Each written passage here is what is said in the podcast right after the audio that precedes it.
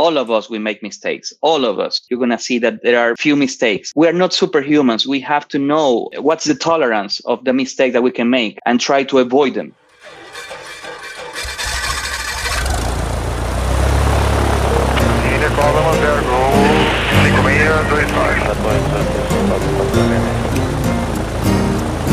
Fala pessoal do Farol de Pouso, tudo bem com vocês? É Félix aqui, iniciando mais uma gravação nessa segunda-feira de um podcast internacional com um convidado especial. Claro, lembrando dos nossos apoiadores, a Escola Realizar, Escola de Aviação Civil lá do município de Torres e a Angar 33 a marca de moda masculina do universo da aviação.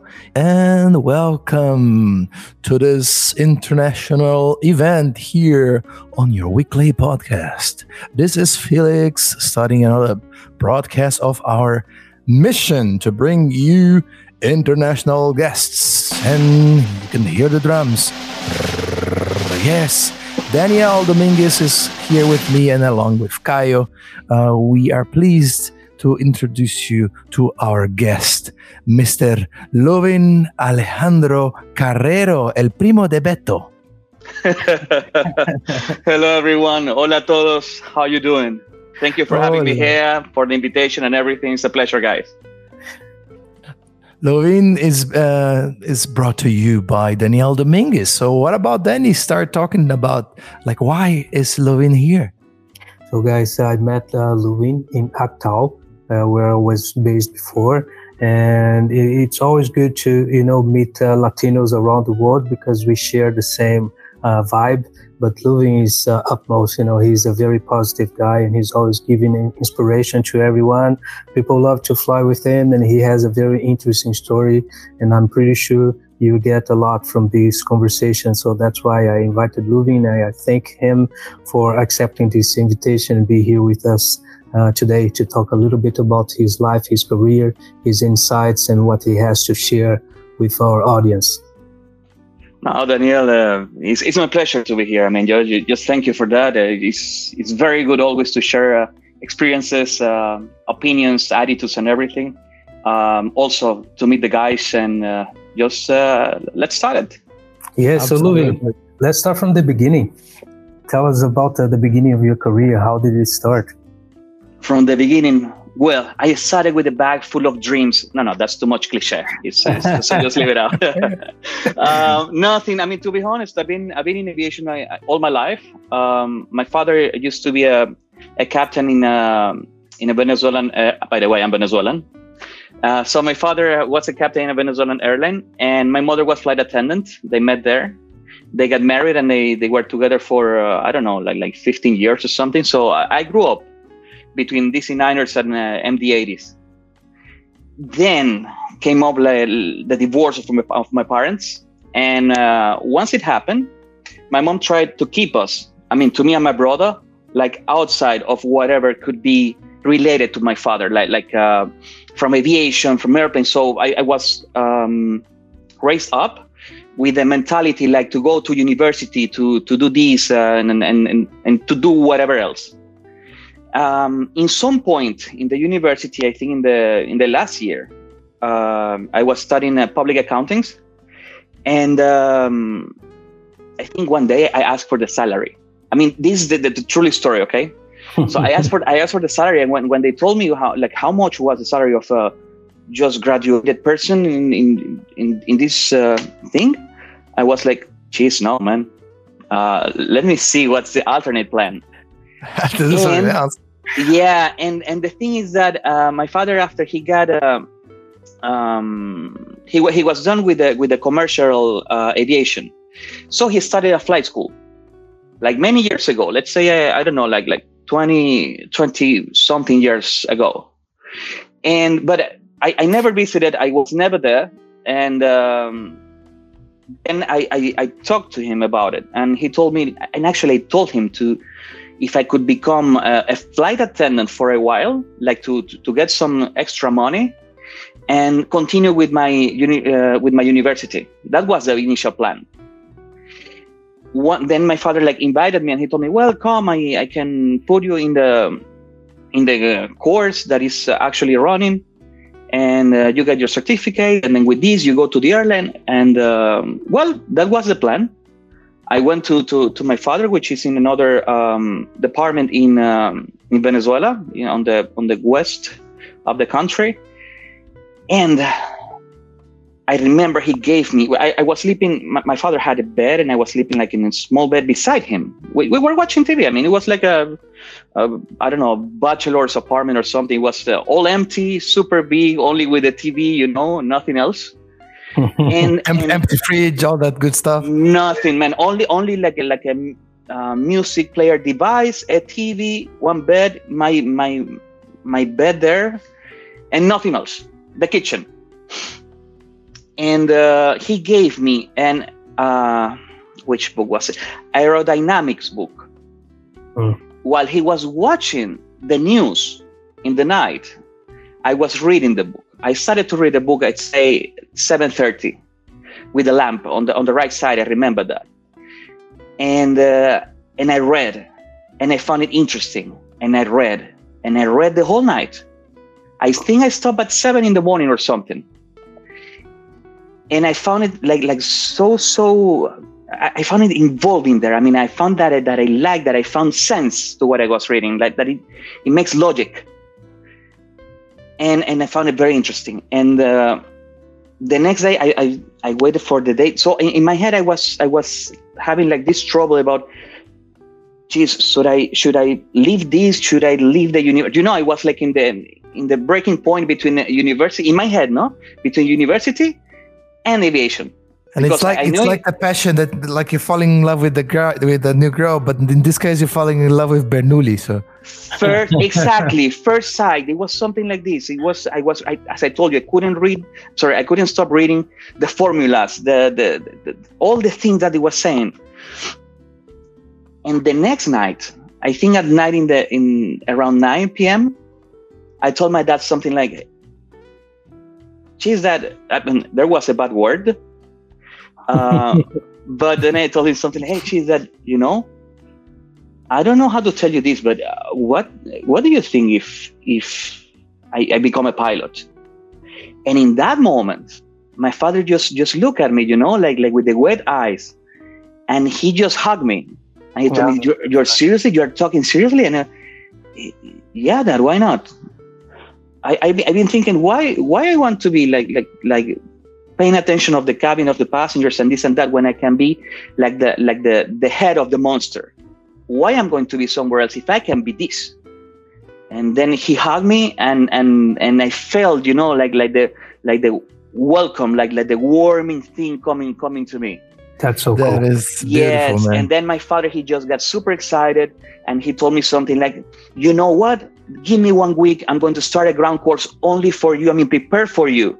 And it was like this. He collected like uh, uh, two or three dispatchers uh, some some students and we were a batch uh, a batch of seven people i think. Somewhat mm-hmm. something like that. And from that moment i started. That is so beautiful man. What a nice story just to start with huh? yeah.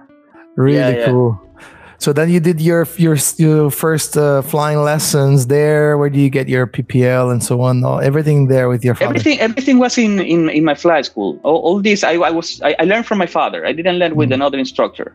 He was yeah. the one who who took me. Uh, I felt a lot of pressure. It's not the same like to coming from uh, from the from from the street where you are you are a client, you're a customer, than to yeah. be the, the son of the owner because it's, it's something like more than whatever all the other people is an income to the company. Mm-hmm. it's, it's, it's, i mean you go you pay the company is making money with you. So we don't pay so much attention about about how many hours are you going to start to fly solo or this stuff with because you're paying for that. So it's like more easy going mm-hmm. whenever whenever you are the, in the related to the administration or or something that you have let's say discount that you have this that you have the pressure, pressure, like yes like you have to do it good because you have to be the example. You have to do it good because um, as soon as you do it it's like a I don't know, like a mental competition also because my, in, in the old days, I mean, in, well, I, am already part of the old days, but when in the old days of my father, people started to fly with, with seven, eight hours flying. After that, they, they, they throw with the solo. I don't know if you know it, but at least in my country, was something like this. People started to fly with 7.5 hours, eight hours, or something like that. Which I remember I that, uh, and uh, I had this uh, number in my mind as well because uh, my father is also a pilot. And when he started flying, there was an average number like after seven hours of flight, you have to go solo, otherwise yes. you're a pilot. And when I started my flight training in the US, I had already like 20 hours of flight and I didn't solo yet. So I was feeling like, oh my gosh, I'm not meant to be doing this. And, you know, it's the completely unnecessary pressure. Exactly, yeah. exactly. So between all this, I already started to feel like the changes in aviation from, from I don't know, from 50 years ago until now. The, the mentality is changing. And, and that's was like the very first thing that I found like like the, the pressure of, of the people like you know in the old days you are like a, you want to be a good pilot you have to fly in your hour number two or something like that i'm a more macho man or something i don't know well but that's um, obviously a great start uh, and to have this and especially to have your father who uh, like clearly gave you the, all that support you didn't want to disappoint him right? Of and, course not. Yeah. Again it was it was a lot of pressure because at least yeah. the flare for me was like like bumping and going up and down. And was and, and no i was like i have to do it i have to do it. It, it was something like this. That's, that's what airplane uh, did you use there in venezuela for flight training um, when when i learned we had in that moment well we still have it uh, piper tomahawk papa alpha 38 oh nice Yes. Within then within the years we got uh, 172 Cessnas. Mm-hmm. So we, we had both.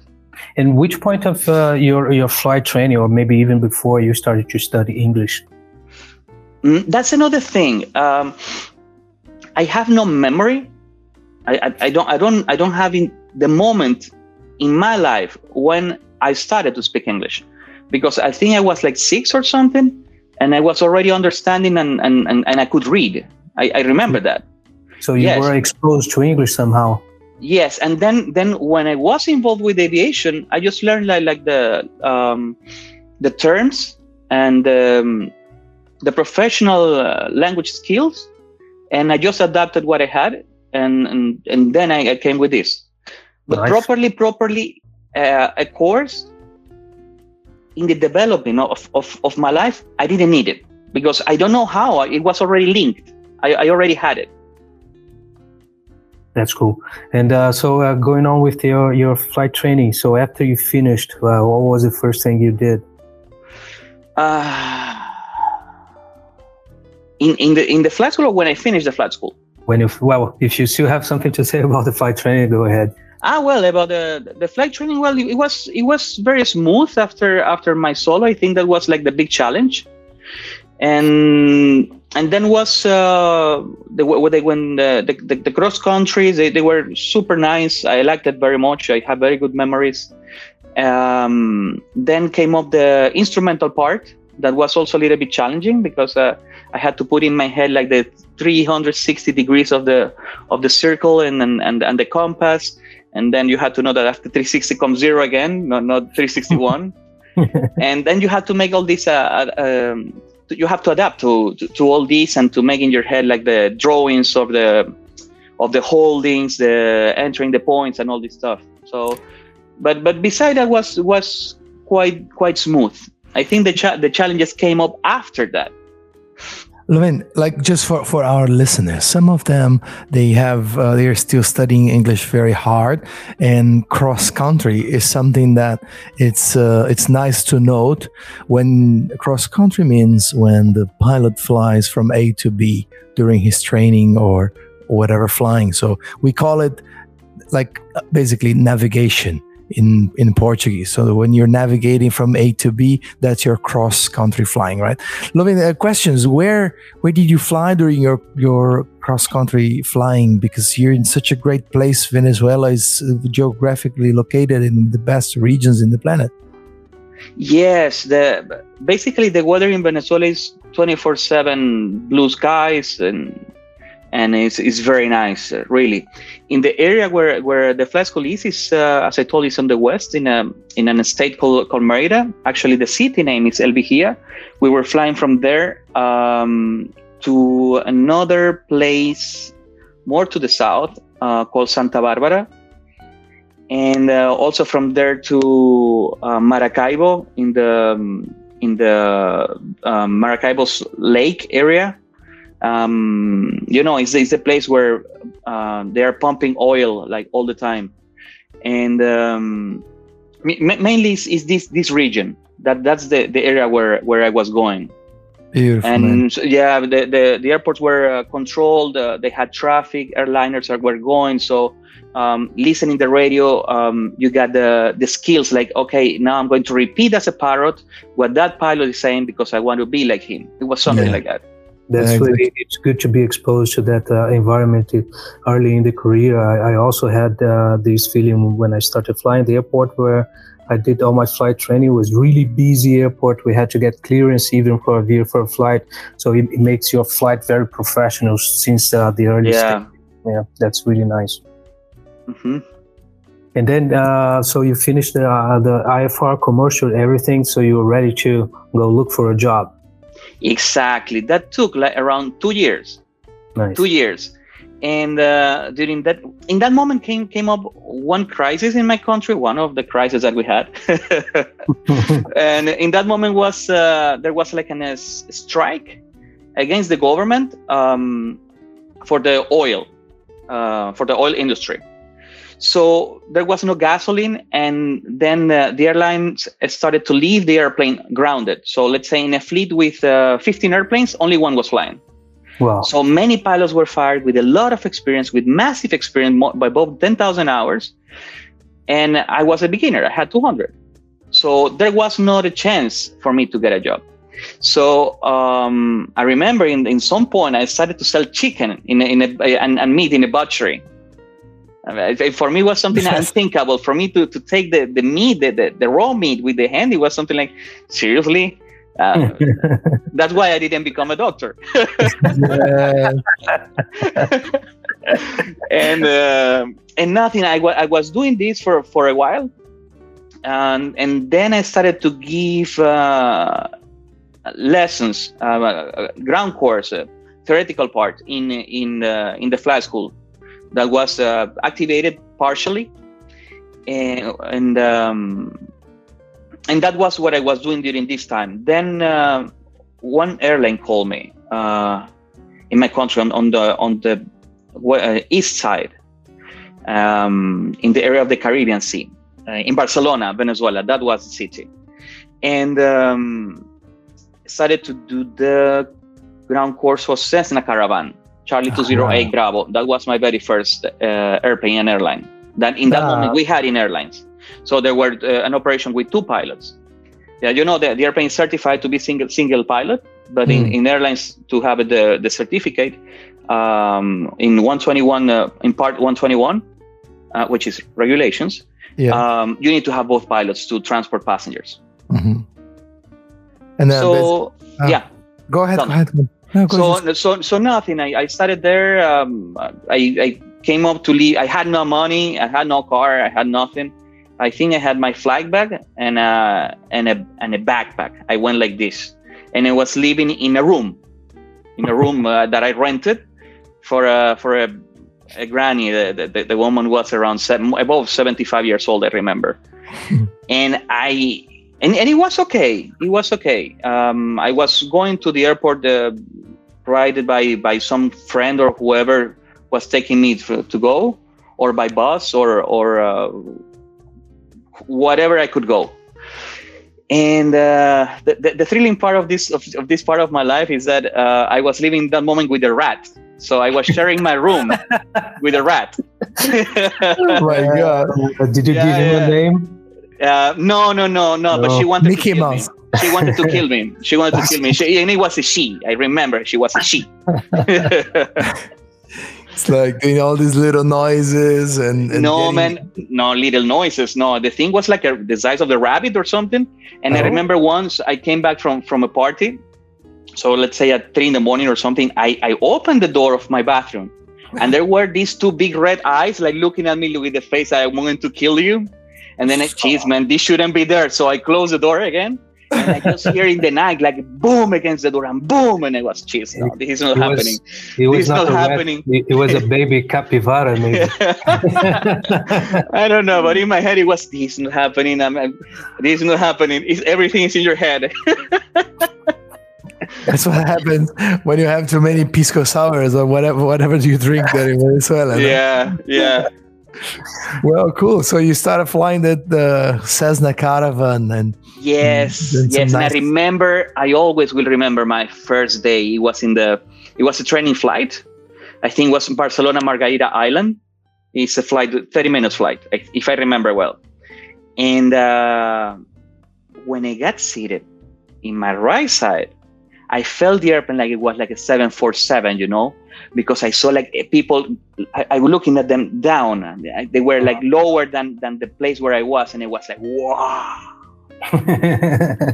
that I remember my that feeling. It was it was my very first first uh, emotional sensation about being an airliner. nice. That's so cool. That's And how long did you fly this airplane? Mm, there I flew for three months. Then uh, I had like like four months off, and then I moved to Santa Barbara Airlines, flying again Cessna Caravan. So let's say between ten months and a year, something like that. No, no, no, more than a year because I did 1,048 hours in that airplane. So so Wow. about about a year. Yeah, so it's quite a good amount of hours. Uh, for it was nice, nice build up of, of your hours for the start already. Yeah. Yeah, yeah, and, and I love that airplane. I, I like it a lot. It flies it flies well. It flies well. Very very very smooth, very Yeah. easy. It's very good uh, airplane for start up. Mm-hmm. And People was, say people say it flies like a 172 but bigger.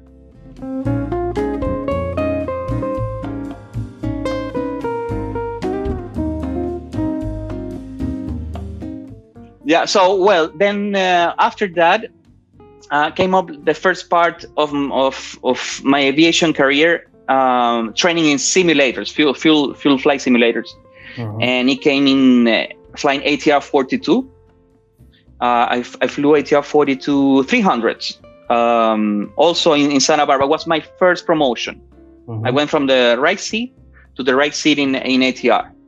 And uh, then came up like, like already the proper uh, airliner career. I, I started to feel what is it like to travel in um, with courtesy in, in other airlines like Mhm. uh, how he's traveling between um, uh, time zones, uh, having experiences with uh, people with uh, other nationalities. We traveled from uh, Caracas. I remember we went to Madrid. Uh, after Madrid, we went to um, where was think uh, in France, uh, uh, Morlaix. That was the place where it was uh, um, the ATR training center and it was super cool. It was everything what I dream of uh, when, when I just started. It was something like this.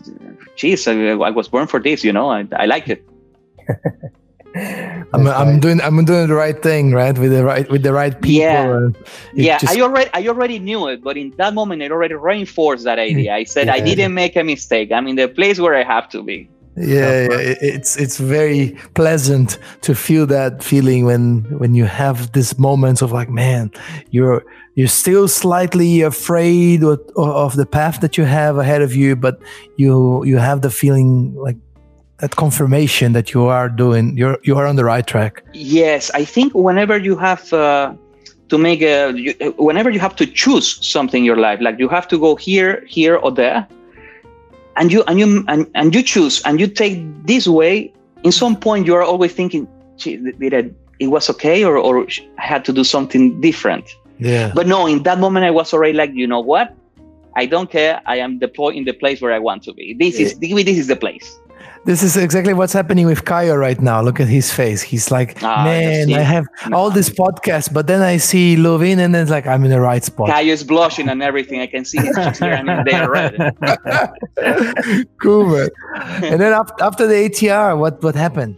Uh, well, ATR I flew also, let's say a year, a year and something. And uh, then um the airline ha- uh, got uh, these Boeing 757s. They were having 757s 200, and they were doing uh, routes to Miami, um, Quito, Guayaquil to the south, and time to time Panama. Um, so in some point, my bunch of, of guys, my my my friends, uh, the, the, guys that I was going with uh, during this um, progression, there was like an, a division. It, it, we split up. So they were the, the guys who became captains on ATR 42, which I, I felt very jealous, and um, the guys that went to become Boeing 757 first officers. Mm-hmm. So they, there was this division. Was it based on the flight hours or the guys that had good English were moved to Boeing? It, it, like it, it, was based in flight hours slash attitude and, and what they expected from the pilots. But I didn't understand it in that moment. In that moment, I, as I told you, I felt, but why this guy is going to be a captain and not? And, and the answer that I have from the training department who were my friends. I mean, it's not that they, they were no no. I mean, there was guys that I was living in the in, the, in the, one of the apartments of these guys, sure. and uh, they told me because we see your profile and you are going to rock it there. I mean, just go. We know what we're doing. Just go there. And cool. and and then well. I, I, I, became a Boeing 757 first officer, and uh, all the other like like three guys. We were like five or six two of us became uh, in Boeing, and the others went to to ATR. And um, in Boeing, I, I, had also very good moments. Uh, well, what I learned in, in ATR was um, a different type of, of aviation. Is it was uh, a little bit like a low cost airline. You were like rushing everywhere. You were had you had in uh, many operations per day. I think I had eight touch and goes per day and uh, not not in every operation, but the, there were like uh, uh, two flights that we were calling the Milky Way that they were doing egg touch and goes through the north to the to the west and come back. And one one was going to the, through the north and the other to the south. In some point we crossed. So it was something like this. So it was very challenging. You started at six in the morning and you end up at six thirty p.m. Wow. Yeah, and the, from these airports there were two that were very special. Not everybody could go uh, because of the uh, orographic, um, well, the mm-hmm. uh, terrain. Um, yes, uh, on the sides of one of these airports. In the other one was terrain plus the winds created by these uh, mountains nearby the the runway, and uh, I had very very big challenging approaches there and takes off. They, they were very very uh, tough, complicated. Um, but Captain, that, Captain, that's that's the orographic thing that you said, right? When the wind comes over the mountains. Yes, exactly, exactly. De- depending of the of the season of the year, sometimes are worse than than other moments. You experience wind shears that you have to uh, know how to face it. You have to know like like how to. But but it comes. Then you do it like so often that the, the only bad part of all this is that can come the complacency. Like, as you know that already, already right now I have the the skills. I know how to react. I know how to. So in sometimes you are like, you can feel like I can do this, and sometimes you just cannot. Overconfidence yeah. is a, a mm-hmm. threat. Yeah, it is. It is actually. Uh, okay, I, I, don't know if I can talk about this, but I'm going to ask you because you know better. Uh, in my in my in, in my previous airline, they had a they had an accident, and it was I think it was because of this. So I don't know if I can talk about it. Oh, if it, yeah, if you if you if you do it technically and yeah, it's okay. And if you're if you're happy with that, just go ahead. Uh, well, well, one of let, us talk without without names and nothing. Yes. But uh, but uh, yes, I know one case. Uh, I was very close to this case that uh, the pilot was an instructor and he had very good hand skills. Had uh, he felt very confident in one of these uh, um, very special and specific airports, um, where the terrain was uh, on the sides of the the runway was above above fifteen thousand feet. It was the, the, the highest area in my country uh, with the highest terrain, and uh, he departed without the IRS as a line. And so uh, having this uh, not on your not having this on your screen you you don't have um, visually if you are in in um, instrumental conditions you don't have visually the location where, about wherever you are so in some point he thought they thought because they were a crew obviously um, they were doing something good that they were heading in the proper uh, direction but actually no and they head up directly to the mountains and and they pass they pass away and it was because of complacency. it was because I felt so confident, I felt so sure, so secure that I will know everything what I'm doing, even in. Uh, um, so basically, it was a, a, CFIT type of accident. Exactly. Uh, exactly. Be- because of uh, lack of IRS uh, alignment, like a like a inertial exactly, drift. Exactly, and they and, and as I told you, he felt very very confident. He felt that he could do everything, mm. and, and, it was yeah. Uh, it was because of that. Yeah, yeah. Like we have we have uh, monthly um, monthly meetings here on the on the podcast where we discuss uh, accidents and yeah, it's it, it is important to discuss them so that we keep it is those very important things it is very in, important. in mind and uh, danielle yesterday uh, or in, in, this case a couple of days ago um, he posted uh, this sentence from a podcast that we did with Red Bull pilot Dario Costa, which says something about how you have to respect your fears and and and more specifically he mentioned something about the weather but in this case bringing to the broad view of how you should respect fear and respect standardization and respect the things that we have to do it, it is really important to go back into those accidents and take away you know those bullet points and like keep them in your head so you don't go into the same mistakes and the smartest yes. thing you can do in aviation is to learn from other people's mistake so you don't make your own so it's uh, i really that that's something i do since uh, early days in aviation is to read about accidents so that's a good way to avoid them yeah, I really agree 100% with you. Uh, unfortunately, to learn, uh, the pain must come and must, must pass. And, uh, and because of these um, incidents slash accidents happen, we are a little bit more safe because we yeah. learn from that. Yeah, of course. That's, that's how aviation progressed. Uh, because and, and, as an industry, we don't let any accident go by uh, unnoticed. We always learn lessons and try. And we strive to make our environment safer every time. You know, there is no pilot that I know of that uh, doesn't feel, you know, that uh, urge to understand uh, what caused such yes. and why did this pilot did that yeah. or uh, why did this airplane behave like that so yeah. i think that that's that's why aviation progressed so much yeah. compare aviation with other uh, areas of uh, human development, uh, we can be very proud of uh, what we have accomplished. And I think it's mostly because of this attitude that we have. Now, I'll have two points to add there because uh, I think one is we all do commit lots of mistakes. So, like Daniel said, like we don't have time or or like seven lives like a cat to do the, all the mistakes, but we do we, we do mistakes all the time.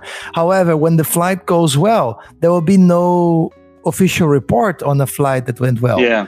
So mm-hmm. We learn from those little mistakes, but there is no broadcasting of huge information about the mistakes that we did that it will be noteworthy for others to understand. Like, oh yeah, Daniel did this or Felix did that because we do them all the time, but there's no report on those and we just learn them. And then we will learn from our little mistakes, right? So that's the, the first bullet point. Like when you have you know mistakes that lead to that you learn with like all the other little mistakes that happen on the day as well and maybe you don't do that. And the second thing is as humans we have that like intricate and like critical like curiosity of when things go wrong. So let's say there's a car crash. You know when the, in the highway there's a crash a, a car crash and suddenly everybody wants to look at it. Because the rubbernecks. Yeah so you have that we as humans we have that little interest on on okay wow that person must be suffering and i'm good i'm safe so this this is a, there is a psychology behind that and this yeah. applies to learning accidents because we are safe and unfortunately those guys happen to go down that alley so it it is part of our reality, and that's somehow why it's also interesting to understand accidents and study them. Yeah, it, it's it's like this. Uh, one of the things that I really want to highlight between all the things that you that you just said, uh, for the for the for the new guys, for the new pilots that are gonna come, or the rookie ones, is that really all of us we make mistakes. All of us. In every single flight if you sit with the with the loop you're going to see that there are few mistakes. We are not superhumans. We have to know um, which what's the tolerance of the mistake that we can make and try to avoid them Trying, it doesn't mean that we're going to do it so don't feel so bad don't feel that you are breaking many rules or whatever just go with it try to don't do it again be safe. That's the most important thing ever to be safe. Very good advice, Lovin. And uh, did this incident, this accident, impact your career somehow? Yes, of course. I was very, very close to to the whole process of the investigation and everything. Uh, I learned how how the the mistakes is it's not only one mistake it's a chain that is, is leading coming maybe from your home maybe from your from uh, from your personal life from from from your partner or whatever it's, it's not only the moment of, of, of a crash or or the moment of of um, the, the major incident. No everything is coming from behind from maybe your personality maybe maybe uh, your super knowledge maybe your lack of knowledge. Everything all the peaks are very important and you have to to see. You at least what i do is that i evaluate myself and uh, and I see almost every day whenever I'm going to operate, whenever I'm going to to to to work, is that how do I feel? So if I feel, you know, like because there are flights at two in the morning, at three in the morning that I that I feel like I'm low energy, I you know I start the, the day with music and and and I start to like to light up myself like to to reload like okay i'm going to and when i'm when i'm there man i'm, I'm like a general you know like okay let's do this let's rock. And and and hmm. that's the way that, that i find. But all of us we are different. So, self-awareness. Yes yes. And and that's that's that's a very big and very good advice i think is that evaluate yourself see how do you feel. Even if you don't feel so comfortable you say you know what? Today is not the day. Stay home. Nothing happens. Trust me. Nothing happens. In the level whatever you are. Even if you are the the i don't know the the, the captain in the spacex rocket or you are the the, the student in a cessna uh, 152 for example doesn't matter. Just stay. The, the, the most important thing is your safety and the safety of the people surrounding you and the and and everything that is around you Lovin, uh, we we really appreciate that you're bringing all these um, ideas into that, and that's basically what we want here in podcast. So you're enlightening the path. So you you're a bulb of the landing light. Uh, ah, come podcast. on, man! Ah, you come on. things. Come on. Oh man! Oh yeah. but I don't know about that. Listen, let's move forward a little bit. How do you link that part with the moment that you become an expat? to be an expert is, is interesting. Um, I, I think also it's not for everybody. I, I, I think not, not everybody is uh, like uh, having this as a goal uh, in, in, in their life and their career. I have friends who are very happy staying in the in their place, uh, in their local environment, and everything. But my target was always to become an expatriate. My my target since the very beginning was I want to try that. I want I want to to do that. I want to be like this guy. And um, in some point, I found uh, through an agency um, that there were um, positions as first officer in the airplane that I was flying in that moment. That was the Boeing 757 slash 767. And um, I, I, I, applied, and uh, I remembered that the, the flight before my assessment that was in Amsterdam. I was having my dinner with uh, my chief pilot in that moment, and I told him, uh, "Hey, what do you think if if I go? You know, like, like because I like to be fair. I don't like the, to to do the things like undercover and nothing of that. If I'm going to do something, I tell you know what I'm going to do it. If I pass, okay. If I don't pass, well, I let you know also. But uh, we're fair. I'm not going to to. to I, I, don't like to be like that. And the the words that he told me what it was do it. You know, do it. You're going to make it. So he gave me confidence. He told me, go for it, and you are going to make it. Is that the same guy that told you that you'd have a good time flying the Boeing? no, No. no, no, they were different guys. Okay. And uh, and it was like this. I came back to to Venezuela from from Quito. I landed the next morning. I I went to to Amsterdam, and um, I in my head it wasn't. It was more about living the experience than to stay and to pass. It was the first time I did it. So, and I met the Mexican guy. I don't remember his name, but he was also um, uh, trying to, to to catch the position, and a guy from El Salvador also, but he was on uh, 320 on Airbus. And uh, in Amsterdam, you know, you have you hear always these crazy stories about, about the red light district and this and that. And we were like, the, the the night before the simulator, we went something like, okay, we're here. We have to do something, you know. We, What a smart idea. exactly. Okay, what can we do? Well, we can we can go and visit that windmilling there, or we can go to the red light district. And we were like, let's go to red light. And- What a tough and- decision. yeah, exactly. And we went there and we were uh, uh, having fun. I didn't pay so much attention about the. I, I, I was in some point I was a little bit stressed, but it, but I'm also the one that say that in some point you have to release the stress. You cannot go like like fully stressed or something. So I have I have my knowledge. I know what I'm going to do.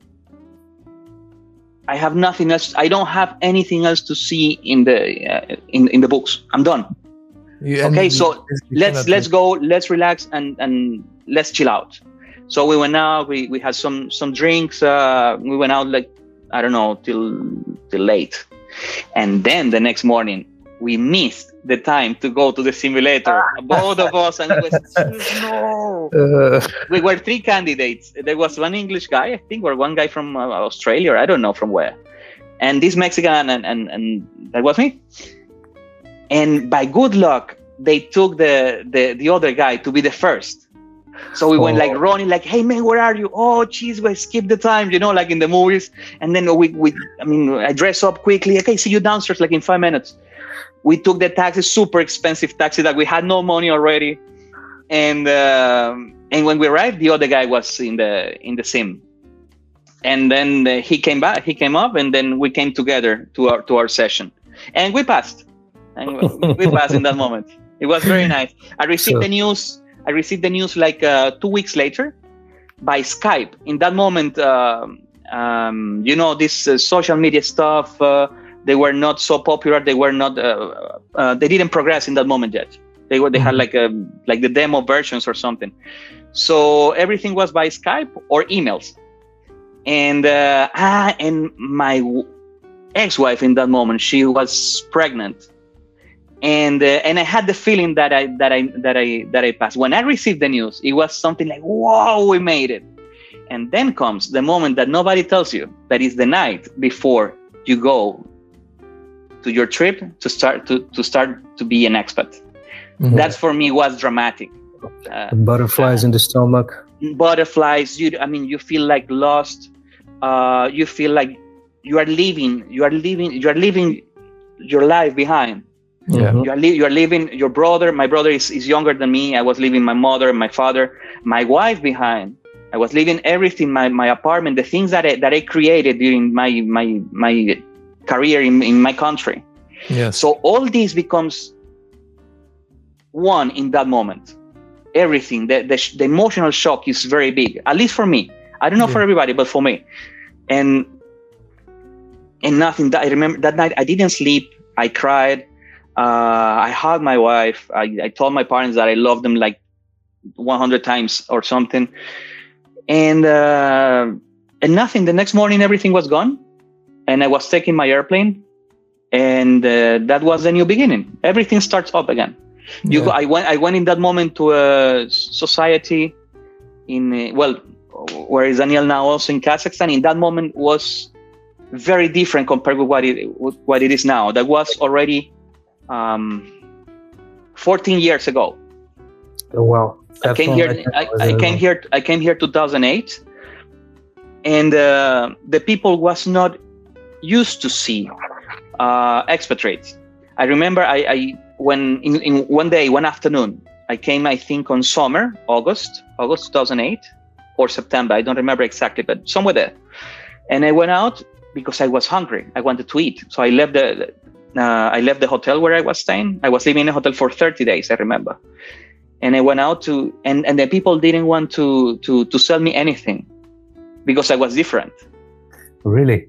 Yes, they look at me and as, as I couldn't I couldn't express nothing. I could in that moment I didn't speak Russian, so I tried to to to order whatever, and I just pointed, and they were like, "Niet, niet, niet, niet." Uh, no, but please, you know, no, niet, niet, niet, niet, and they just almost kicked me out of the of the place. My God. Like they Yeah. were scared. Yeah, yeah, yeah. What is this person doing here? This is Ex- such exactly, exotic exactly. guy doing here in my store.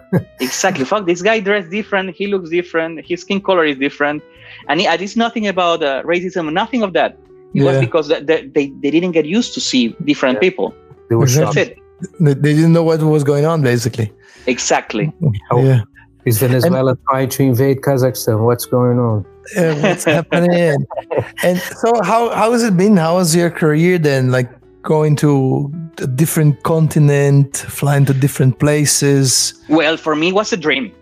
I remember that my, my first international flight was to Thailand, and uh, and then this movie, uh, what's the name? The, the Hangover movie. You remember where the three guys in, in Vegas and stuff? and for me that was the first thing came up to my head like wow i mean this place you know and um, and again the the the uh, cultural shock is is very big uh, i remember that i i arrived with the crew in this hotel and uh, they came with the welcome drinks and and the the tiger she came uh, like walking on her knees that you know like like with the head down with the tray with the welcome drinks and it was like no no no but please stand and she yeah no no no please uh, and I don't remember already the, the words, but she, she was offering it was for me was wow, but I was never served like this. You know, it's it's very Yeah. different. But for them, it's it's, it's something uh, nice. It's something cultural. They are showing you their maximum respect, their maximum service, and and and I was like thrilled. You know, like this isn't normal for me. It's not normal Yeah. for me to see people on their knees and. And it was, but then then I learned that that it was something uh, from from from there from them to be to give you the, the welcome as a maximum um, You feel you feel slightly embarrassed, right? Because you you Yeah, don't, you slightly, don't man. want. I, fe- I felt No? totally embarrassed. I was Ah, like, oh, yeah, yeah. Not to please see stand totally. up Yeah. from there. Exactly. Yeah, you don't want to see the person crawling Yes. down on on the knees, Uh-huh, right? Doing that. exactly. Yeah. And Ludwig, what about uh, the cockpit environment? So you came from, you know, a very uh, comfortable situation in Venezuela with your uh, colleagues there, speaking the same language with the same cultural aspects and everything, and then you change drastically to fly with the guys that uh, flew in the Soviet Union, you know, the Exact- Russian yes. airplanes. That And that how, was, how was that? that was something. That was something. Um, not all, not as as they are like in in. Uh, they were, let's say, medium age to old captains in in that fleet, specifically in that moment. They were. Uh, um, they grew up in in the Soviet days. Their English wasn't so good, and actually think my main task and responsibility was to communicate, like to communicate uh, within the uh, air traffic control, uh, dispatch, and all this stuff. I think that was why I was hired in that moment, in, in, in some point. Then everything came up better. The, the, the, the really the airline in, in improved the, the level in, in, in every aspect uh, since since that moment. And uh, in some points was challenging uh, because the, the the language barrier was quite high in some moments. Um, but you know, I, I don't I don't know if if because the place where I'm coming from or, or whatever, I always like found a way to to to find the task um, in a proper way with uh, everybody involved. Mhm. So like like to cross check what he's saying. What in uh, don't be afraid about asking. What do you want? Is it okay? And like, like always, like to reinforce what's the message Mhm. and to deliver it properly. It's it's a very nice trait of of uh, I think uh, Latin American um, peoples in general. We mm-hmm. when we are forced or we have to deal with a situation when when we have to show resilience to make things happen. I think we we have this positive thing of now we know how to adapt in ways that we create we create empathy towards uh, persons on our surroundings to make this uh, um, you know a, adaptive environment work really nice yeah. and it's part of our of the of the cultural analysis of of our of our folks and then in in comparison to some some other nationalities maybe um, i don't know people from the UK or from from the Scandinavian countries, they are more strict because it there there will be rules set up, like or maybe Germans, you know, there will be rules set up for that, and they are very good with those compliances. Uh, com- complying um, with, with, those strict rules and so on. So sometimes there will be a lack of resilience and adaptation on that. So mm-hmm. it's very interesting to to know that and how you could come with your cultural background and have positive sides and and maybe struggle with some other sides as well so. yes what, what, what i was trying to do and actually i think is what i still try to do is is to create a good environment if you create a good environment within the um, people you are with people is more open to you and they are not afraid about their own limitations if they have let's say in, a, in personally or uh, hmm. or verbally for example yeah. even if they are going to make a mistake they are not afraid to make a mistake with the purpose to give and deliver a message and to and to make an action. And that's and, it. We, like we all have our limitations. So of course. everybody. and, and everybody that, that, that's what i'm saying. Like you have the pros and cons. You have your positive sides and the negative sides. It comes with all of us. So maybe you're good in, in something and you don't not really good in the other thing like you know even inside the the flight deck environment. And then when you have uh, especially a captain that puts out this this nice environment it's better for like to extract the best of the resources. Yes i, I agree. And and one of the things that that also uh, i improve or that i feel that i improve in those days that that was already like the dinosaur age it was uh, the, the body language. Uh, the body language says many things and and you can see if, if somebody is, is uh, uh, retracted, you know, personally, or if it's spontaneous or whatever, and you can use this as your resources for the developing of your operation. And, and I, I, I, learned a lot from that. A, a walking CRM. And if CRM was a person, that would be you. You're just describing CRM. yeah, but it's nice to to to reach that uh, and touch base on that because it's that's the ultimate goal as a captain, right? So that you, you now we we're talking now like very specific captain's tasks and things that you that you keep in your brain when you are flying your plane because you you you're you're managing all the flying yes you're still looking at how the first officer is sitting yes. or the way he's scratching his head man the way that the way they grab the controls the way the tendons look, you know, uh, to the wrist. I see all this, and I, and I, for example, one thing that I uh, I, I think I, I, did it with my f- last first officer. Um, there was like a, uh, a stress moment because he, he was flying, so he was high during the approach and everything. So I, I helped him uh, wear a crew. So if I see some failure and vice versa, we try to, yeah. to help each other. So in that moment, it was my uh, part of the job like like to hey what do you think if we do this that? So i, I bring him I, I, help him to come to, to, to the proper path and everything. And once we were like fully stable and everything i still had the feeling that he was stressed. So in that moment i told him you stressed and he said no no no okay. No matter if you are you are or you are not. Take a breath you know. Take a moment. You're already in your profile. You already are out of the stress moment. Take a moment. Be mental mentalize in the in the place where you are that you're completely safe and breathe take a deep breath and with this you're going to have oxygen in your system you're going to give oxygen to your brain to work properly and he was yeah yeah yeah do it and then he did it how do you feel i'm feeling better so go for it landing is yours. It was it's something like this. It's, it's something. I mean, I manage. Er, I, I try. I, I cannot say that I manage everything because it's impossible, but at least I try to to work not only with the with the operation, with the technical stuff, with the checklist, with the ecam, with the with the manuals. And no, no. For me, it's, it's more than that. For me, it's, it's personality. Is is the way how uh, the resting time that you had. How is your family? All this stuff. All these are involved for me the human factor you take that in a hundred percent in yeah, you you in, in and the only way for all of us i think at least I, I i cannot talk for everybody but i i can project myself is that um i i, I live many things during during my 20 years flying I, I, I live a divorce. I live to the split off of, of, I mean, to, to, be separated from my elder son. Um, I live what, what you just said to be an expatriate and and all this I, I felt different. When when i had these peaks emotional peaks in my life and in my career i felt different in the cockpit. Mm-hmm. I, I felt completely different.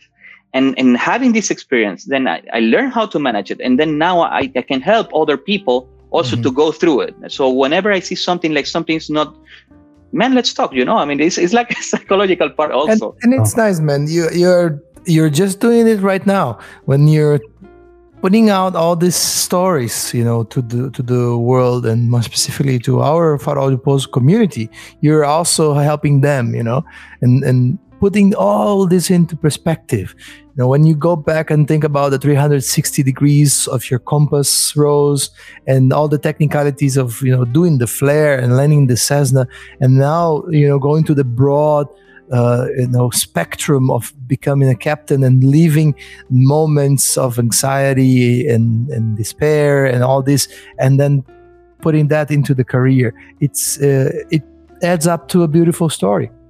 Yeah yeah. I, I also think so. I, I i really think there are i really think there are many many things many factors that that we being so so technical being so so professional sometimes we we, we miss and are this this aspect. There is the point when you're having a tough approach and and and your hands are sweating. Yeah. i mean and, and you know they're sweating and you are doing nothing. So in that moment make them dry pass them through your pants yeah. and breathe. Take a breathe, breath and and yes and bring oxygen to your to your blood to your system to yeah. your brain and you're going to do it good ben. You're going you're going yeah. to your performance is going to improve Hey, Lovin, uh, since we're talking about uh, captainship uh, you know, the thing that you went through to become a captain on a flag carrier airline on a completely mm-hmm. different culture and on a big jet flying to many dis- different destinations, I'm pretty sure that was uh, a very uh, well accomplished task that you had in your career. Can you talk a little bit about that? Oh, well, yes. Yes, it was tough when I when I joined my company um, in 2008, there was not a, even a chance because of the pilots union for any first officer, expatriate first officer, to become a captain. It was prohibited. And uh, in my head, when I came, it was something like, mm, you know, I go there, I fly three, four years, I get retired from commercial airplanes, I come back to my country. I go become a flying instructor, simulator instructor, and I, I, I teach. That's I already I have nothing else to to prove. But no, I still had something to prove. So uh, let's say three years later, I think I was uh, 31 years old. Um, my chief pilot called me, which is actually our chief pilot, actually again, and. Um, and uh, he told me, "Hey, you know, uh, we are thinking about um, giving you a chance to see if you become a captain." And I was like, "What? What?" And that was like at two in the morning.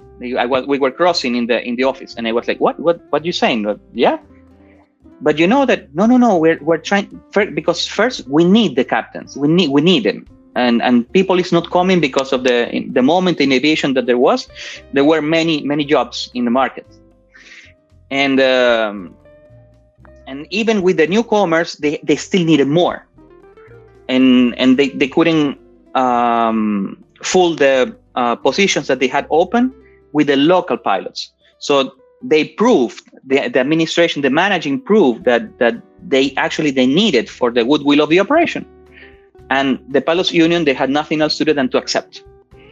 And um, he told me this, and uh, when we were saying goodbye, I didn't ask to where or to which fleet or to whatever.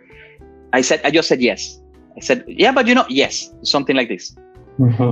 And um, I told him, no, yeah, well, you know, I, I, can fly Embraer, whatever you want. And he, no, no, no, not Embraer. You're going to be a, if you pass, you're going to be a 767 captain. I was like, seriously? And I was, wow, I could, I, I was already in a cloud, you know, like, like, like floating in the air and everything. Nice. Uh, yeah. And, um, they had like their, their plan. Their plan was like to, to send seven, uh, locals to assessment. They already knew, uh, they had their, their own, uh, um, statistics from these seven three or two are going to fail. They are expecting this because not everybody passed. And we were two expatriates. From these two expatriates was one italian there was me. And i was the only one. So at the end we were four three locals and and, and me. And i was the very first expatriate upgraded in central asia. Nice. Yes. So cool yeah, exactly. It, it, had a, it had a happy ending with without the, the massage. Kokun Cab. Kapun Cab. Kapun Cab or whatever. Or Sawadee Cab, man. You're going there too Yeah. much. Yeah? You're Yeah. fluent in your Thai. Yeah.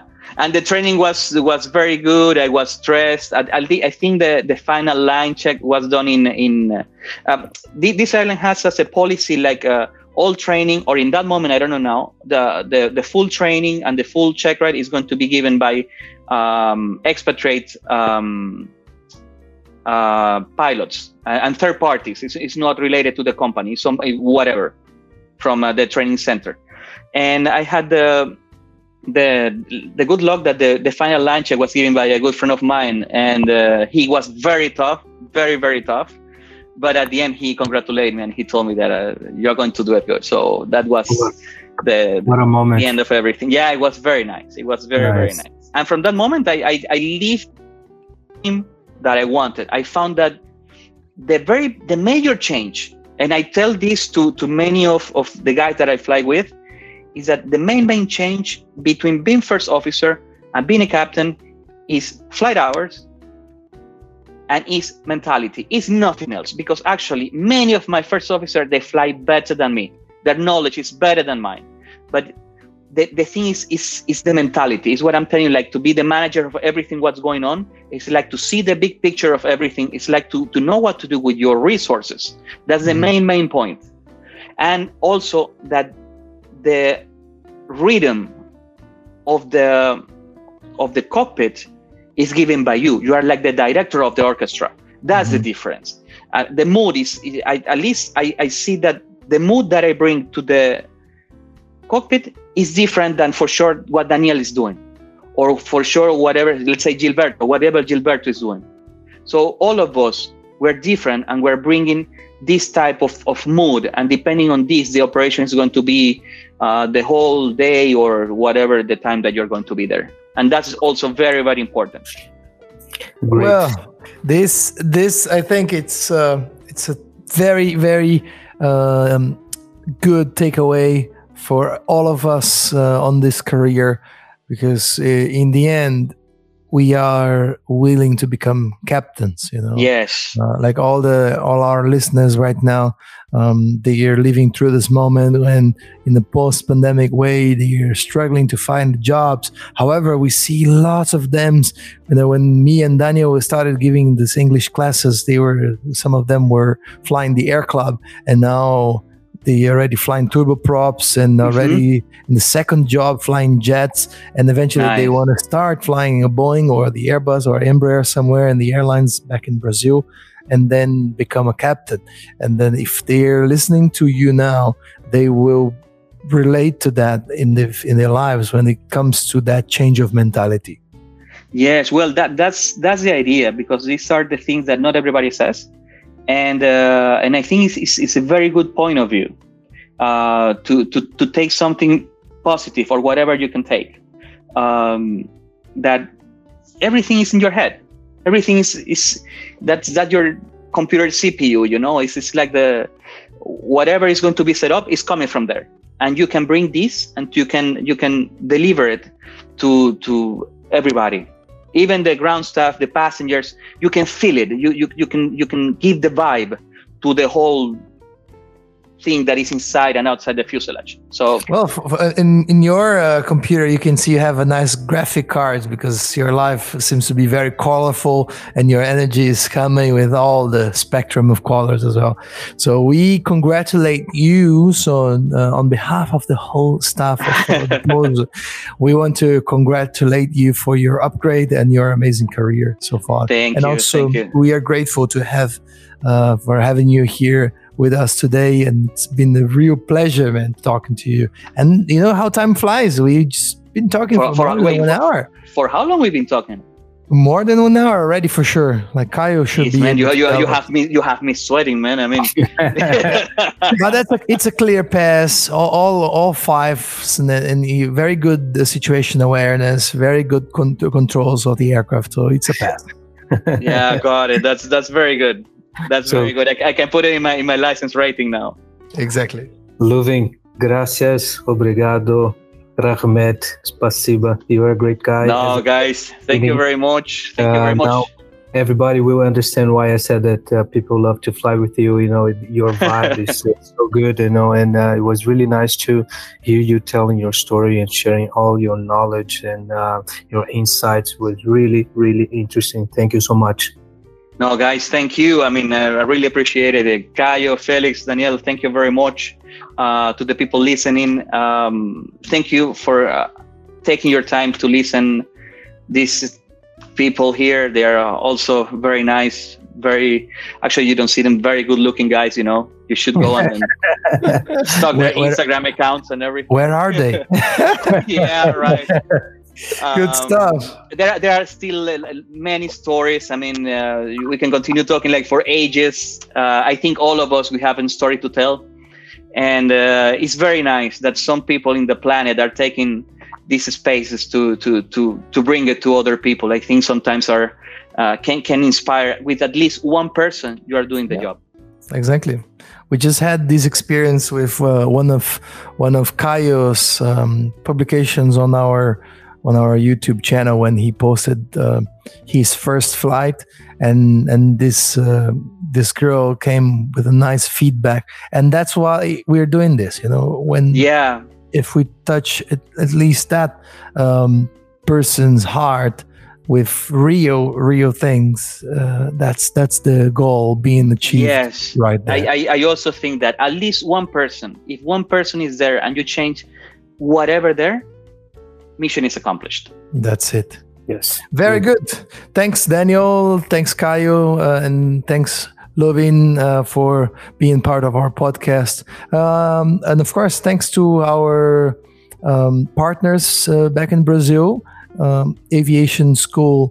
Um, Realizar, Realizar Aviation School in the city of Torres in the state of Rio Grande do Sul, and of course, Hangar 33, Hangar 33, that a beautiful, beautiful brand that helps us with our uniform. So we tend to be uh, looking neat, at least from the uniform uh, standpoint.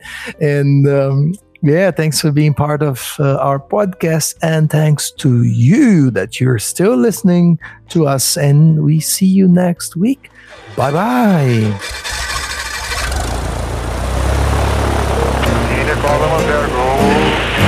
035.